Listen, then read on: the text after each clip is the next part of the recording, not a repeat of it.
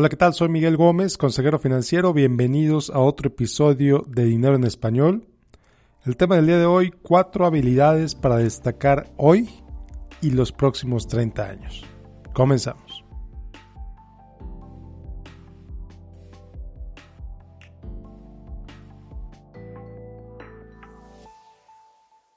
Bueno, pues antes de empezar, quiero pedirte que dejes tu correo electrónico en www.finanzasfantásticas.com.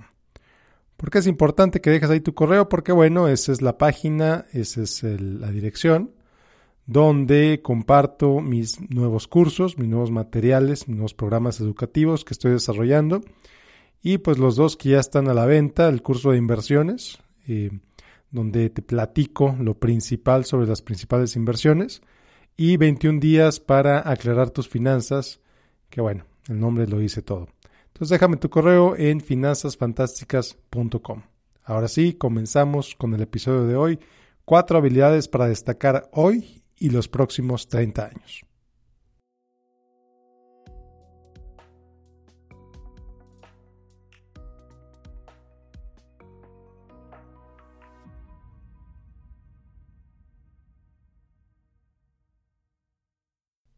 Estoy convencido que las escuelas no están preparadas para el tremendo cambio tecnológico que venimos viviendo los últimos 10, 15 años. Las escuelas tradicionales no tienen idea de cómo reaccionar ante esto. Yo recuerdo cuando fui a la escuela, yo fui a la escuela tradicional, pues todavía era de los tiempos en los que tenía que ir a la biblioteca, buscar en la enciclopedia, escribir incluso máquina, reportes. Eh, en secundaria tenía un maestro de historia que cada mes nos pedía un trabajo, un análisis que tenía que ser mínimo X número de cuartillas a espacio y medio, escrito máquina.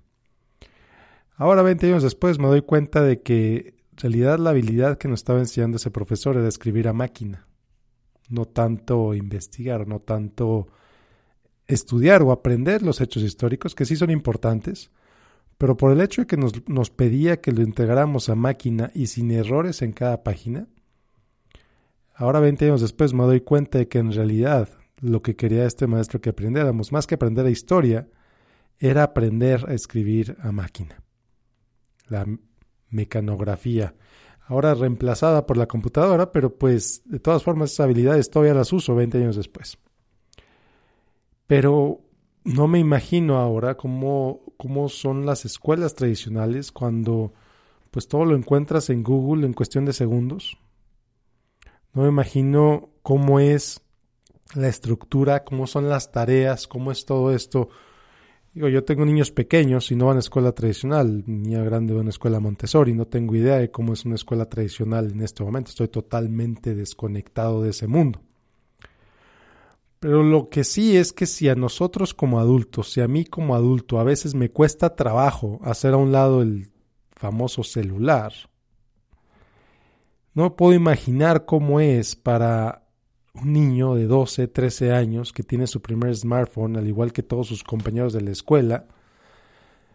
En ciertas escuelas, evidentemente, esto es, esto es muy común. Niños de 13, 11, a veces incluso 10 años con iPhones no me imagino cómo es para sus maestros, no me imagino cómo es para sus papás, no me imagino cómo voy a ser yo cuando llegue el momento de darle un, celular a mi hija o a mi hijo, momento que estoy extendiendo lo más posible, ¿no? Entonces, si para nosotros como adultos a veces nos cuesta trabajo hacer a un lado la tecnología, no me puedo imaginar cómo construirle esos límites a un niño pequeño o a un niño que está creciendo o a un niño de edad escolar.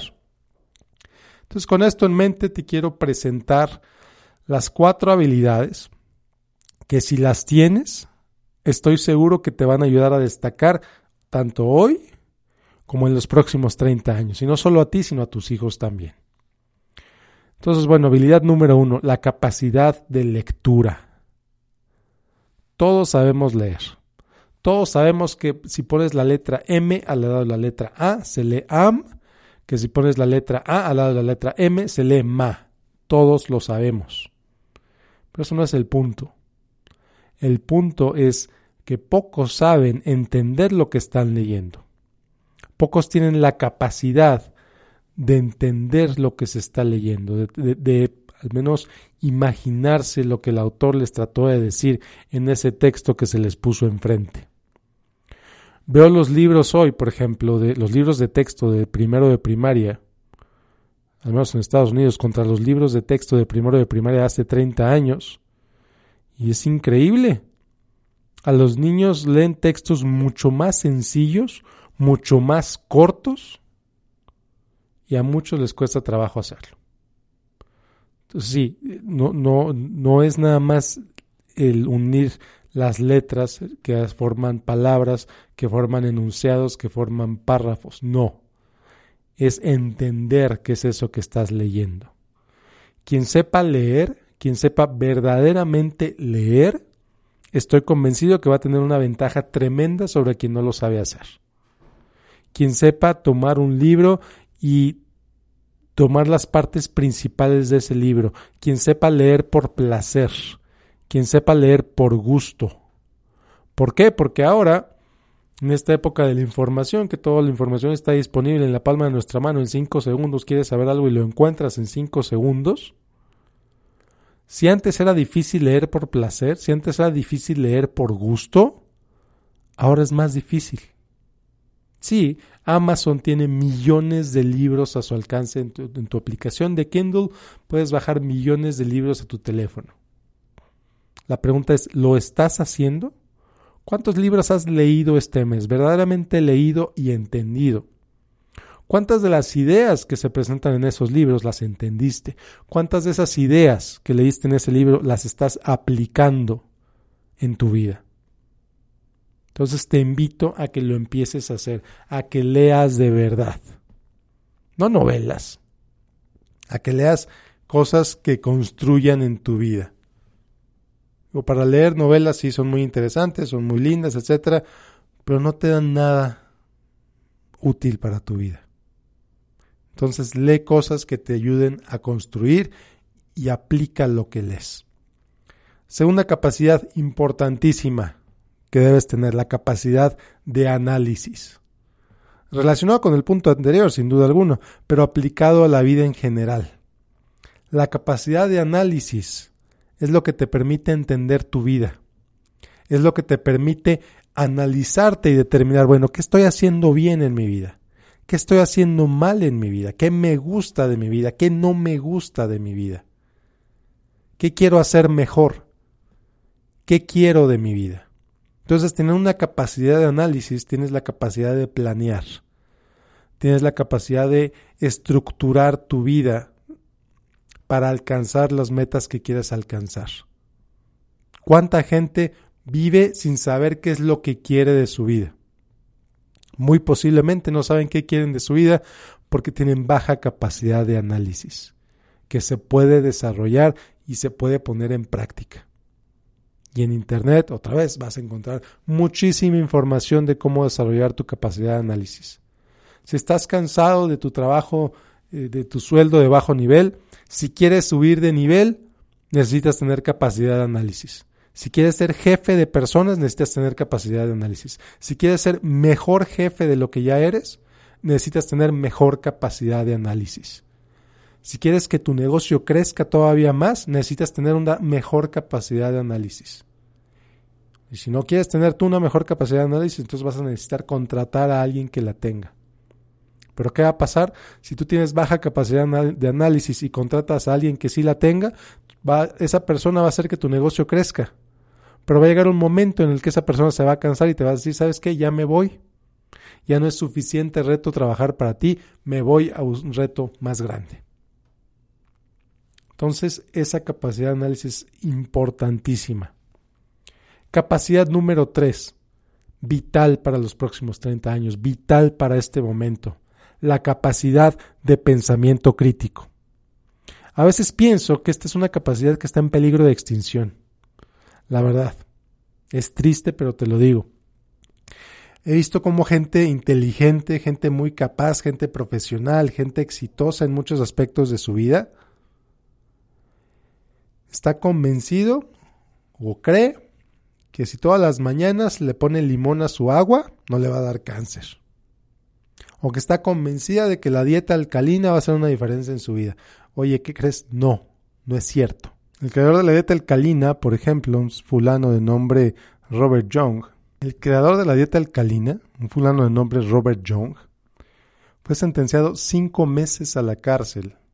Cinco meses me parece muy poco, pero bueno. Por ejercer medicina sin licencia. Se hacía pasar por médico y no era médico. Escribió libros diciendo a la gente que la dieta alcalina era la maravilla, cuando el señor ni siquiera tenía entrenamiento científico alguno. El fulano este era un fraude y está en la cárcel. Bueno, estuvo en la cárcel cinco meses por eso. Entonces, ¿cuánta gente no cuestionó la idea esta de la dieta alcalina? ¿Cuánta gente, cuántas imágenes en Facebook, cuántos millones de dólares se ha convertido el negocio de la dieta alcalina creada por un fulano que no tiene ni siquiera entrenamiento científico de ningún tipo o entrenamiento médico de ningún tipo, cuyo único éxito fue escribir libros haciéndose llamar médico. Y cuando alguien finalmente lo cuestionó, oye, en realidad no eres médico. No, no soy médico. Imagínate nada más. ¿Cuántos millones de dólares ganó este fulano? ¿Cuántos millones de dólares se está creando esta industria de la dieta alcalina por la mentira de esta persona? Porque nadie se tomó el tiempo para escuchar, para revisar la evidencia, para preguntarle a un verdadero médico, para... No, nadie hizo eso. ¿Cuántos medios le dieron tiempo aire a este señor para esparcir sus mentiras? ¿Cuántas editoriales le dieron dinero para esparcir sus mentiras? Y nadie se detuvo a preguntarle o preguntarse si efectivamente lo que estaba diciendo era cierto o no. Entonces, no, la dieta alcalina es falsa. Pero esto es solo un ejemplo, evidentemente. Más allá de eso, ¿cuántas personas o cuántas veces tú incluso has compartido alguna imagen en tu Facebook con la idea de por si las dudas? Ah, que viene un meteorito que va a caer en la Tierra. Ah, por si las dudas, comparto esta imagen para avisarle a la gente que, que, se, que se prepare del meteorito. Oye, espérate. Usa tu pensamiento crítico. Si verdaderamente viniera un meteorito a impactarse con la, contra la Tierra, ¿crees que te enterarías a través de un meme en Facebook? Posiblemente no. Entonces sí, son los medios sociales, es maravilloso, la información se transmite a una velocidad increíblemente rápida. Pero dada esa escasez de pensamiento crítico, cada vez más gente es susceptible a engaños, cada vez más gente es susceptible a fraudes. ¿Qué fue lo que hizo posible el escándalo de la flor de la abundancia hace un par de años?